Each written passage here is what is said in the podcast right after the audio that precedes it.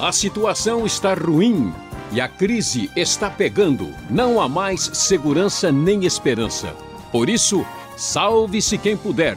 Mas será que alguém pode se salvar? Alguém sabe qual é o caminho para a salvação? É ouvinte transmundial, conversando com Luiz Saião. Você vai encontrar algumas respostas para essas e outras perguntas e descobrir que em Deus há esperança. Vamos começar hoje com a pergunta do ouvinte Xavier de Minas Gerais. Ele entende que quando o assunto é salvação, não importa a confissão religiosa. O que importa, professor, é a caridade. Fora da caridade, aí não há salvação. É isso mesmo? Bom, André, vamos falar aí sobre essa questão importante que o Xavier está levantando e vamos começar aí, né, pelo começo, né? Ou seja, é, o Xavier tem razão, a salvação não depende de confissão religiosa. Até aí não há nenhum problema uh, com a, a, afirmação que ele nos faz, porque, de fato, a Bíblia nunca sugere em nenhum lugar que a salvação, né, essa esse relacionamento uh, resgatado diante de Deus, de, de comunhão plena, de, de, estar em sintonia com Deus, que isso não depende de fato de uma confissão. Deus nunca vai é, perguntar para alguém, escuta, como era o nome da placa do lugar onde você ia mesmo, né? E essa não é a questão. Agora, essa questão da caridade, André, eu até já vi isso várias vezes estampado ah, por aí, né? É, sugerindo essa ideia. É, veja bem, vamos, vamos raciocinar aqui. O que, que a gente entende por caridade? Caridade é, tem a ver com o benefício, né, a doação, o ato de bondade, a beneficência feita uh, para as pessoas que estão numa situação de necessidade. Então, geralmente se entende caridade como doação aos pobres, às pessoas que estão numa situação é, de necessidade acentuada, e isso é muito bom, isso é muito, vamos dizer, elogiável. Agora, veja bem, o problema de imaginar que a, a salvação depende da caridade está no fato de que, se isso for verdade, as pessoas que estão em boa posição financeira, as pessoas que estão em condições, elas estão numa situação de vantagem espiritual sobre as outras. Né? Se a gente pensar bem numa pessoa muito pobre, com a família doente, é, que mora aí numa situação muito é, limitadora, com dificuldades, essa pessoa não tem condição de fazer caridade. Então a ideia né, de que a caridade produz a salvação é uma ideia que é comum assim encontrar nas classes superiores. Né? É, um, é um raciocínio religioso proveniente das elites, né? porque é, quem é que vai imaginar que ajudando os pobres e os necessitados vai ter vantagem espiritual? Somente quem tem recursos e tem boas condições.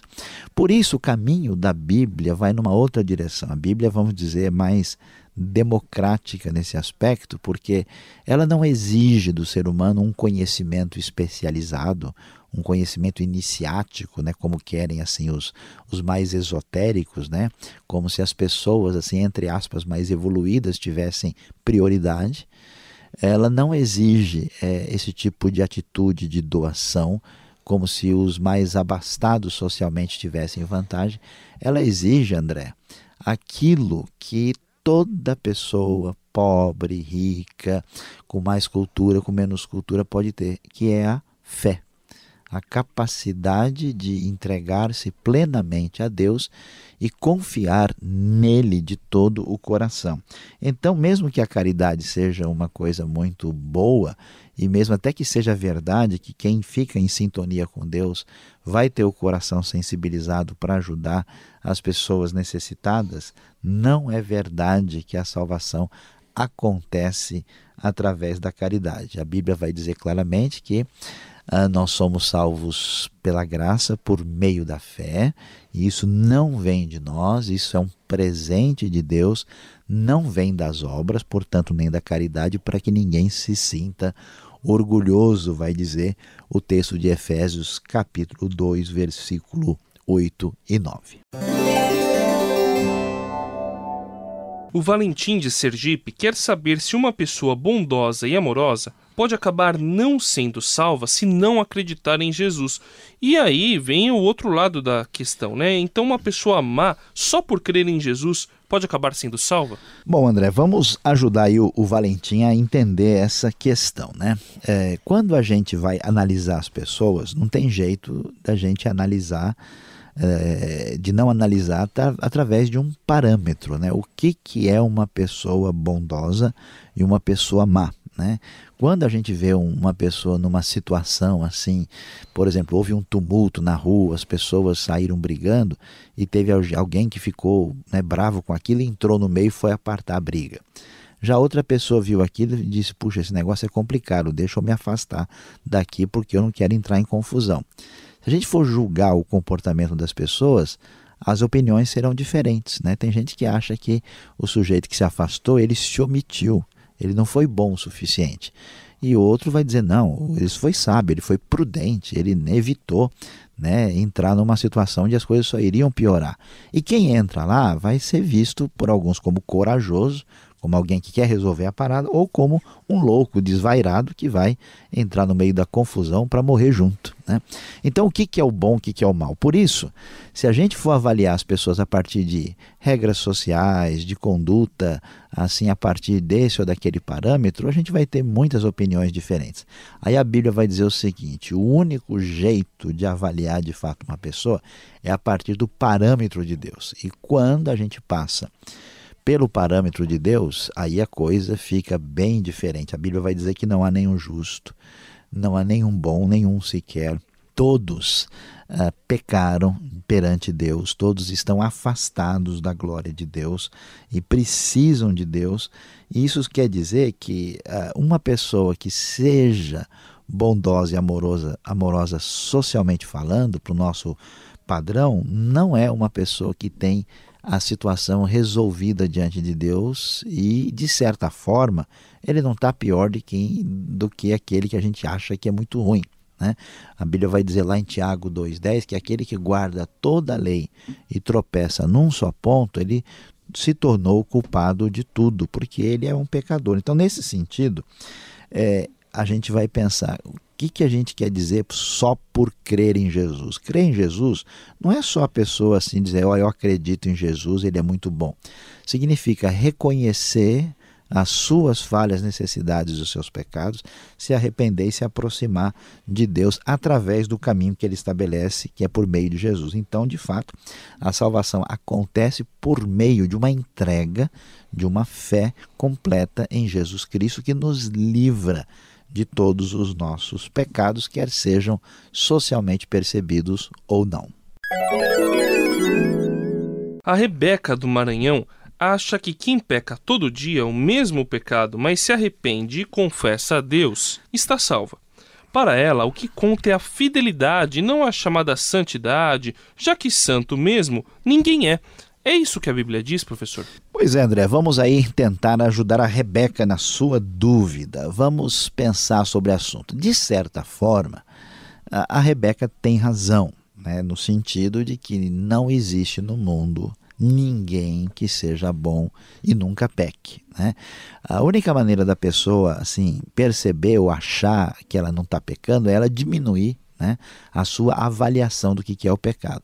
Mas quando a gente lembra que pecado envolve intenção, envolve omissão, uh, envolve o que é feito no coração, não só o que é ato externo, dificilmente alguém pode, né, assim, com tranquilidade dizer que está livre de pecado. Então, nesse sentido, é verdade é, que todos nós falhamos em diversas coisas e falhamos em todos os momentos, vamos dizer, da nossa vida, né? É, é aquele, aquilo que já John Wesley chegava a dizer, né? Que nós precisamos uh, chorar, né? até, até, até mesmo lavar uh, no sangue de Cristo as lágrimas que derramamos diante de Deus, porque até elas estão contaminadas, né? Então, quer dizer, não existe assim ser humano uh, puro, né? É, por si só. Sempre nós estamos em defasagem. Mas daí tem uma situação meio perigosa. Daí, uma vez que a pessoa entende que ela sempre peca, ela simplesmente se lançar numa vida de pecado, assumindo uma postura claramente ante Deus, vivendo de uma maneira absolutamente contrária àquilo que Deus nos ensina, dizendo: não, como eu sou pecador mesmo, então, meu amigo, tanto faz, né? Eu eh, deixar de orar de manhã e ser traficante de droga, aí alguma coisa está meio fora do lugar. Então, uma pessoa que não se incomoda com o pecado, que vive de modo errado, se afunda uh, nesse modo de ser e, e não se importa com isso, essa pessoa seguramente está mostrando que ela não tem é, relacionamento com Deus. Então, não é verdade que alguém pode viver assim, entregue ao erro, sem uma atitude é, de reconhecimento e de afastamento desse erro, porque se arrepender que ela usa aqui não é só a pessoa sentir mal, ela buscar uma direção diferente, né? Se a pessoa não tem esse comportamento, ah, ela tem problemas, porque ela precisa fazer a volta, mudar o caminho, porque isso é isso que nós vamos encontrar na palavra de Deus. Este foi o programa Conversando com Luiz Saião. Produção e apresentação André Castilho e Luiz Saião. Locução Beltrão. Realização Transmundial. Envie você também suas perguntas para conversando@transmundial.com.br ou escreva para a Caixa Postal 18.113, CEP 04626-970 São Paulo, capital. E até o próximo programa.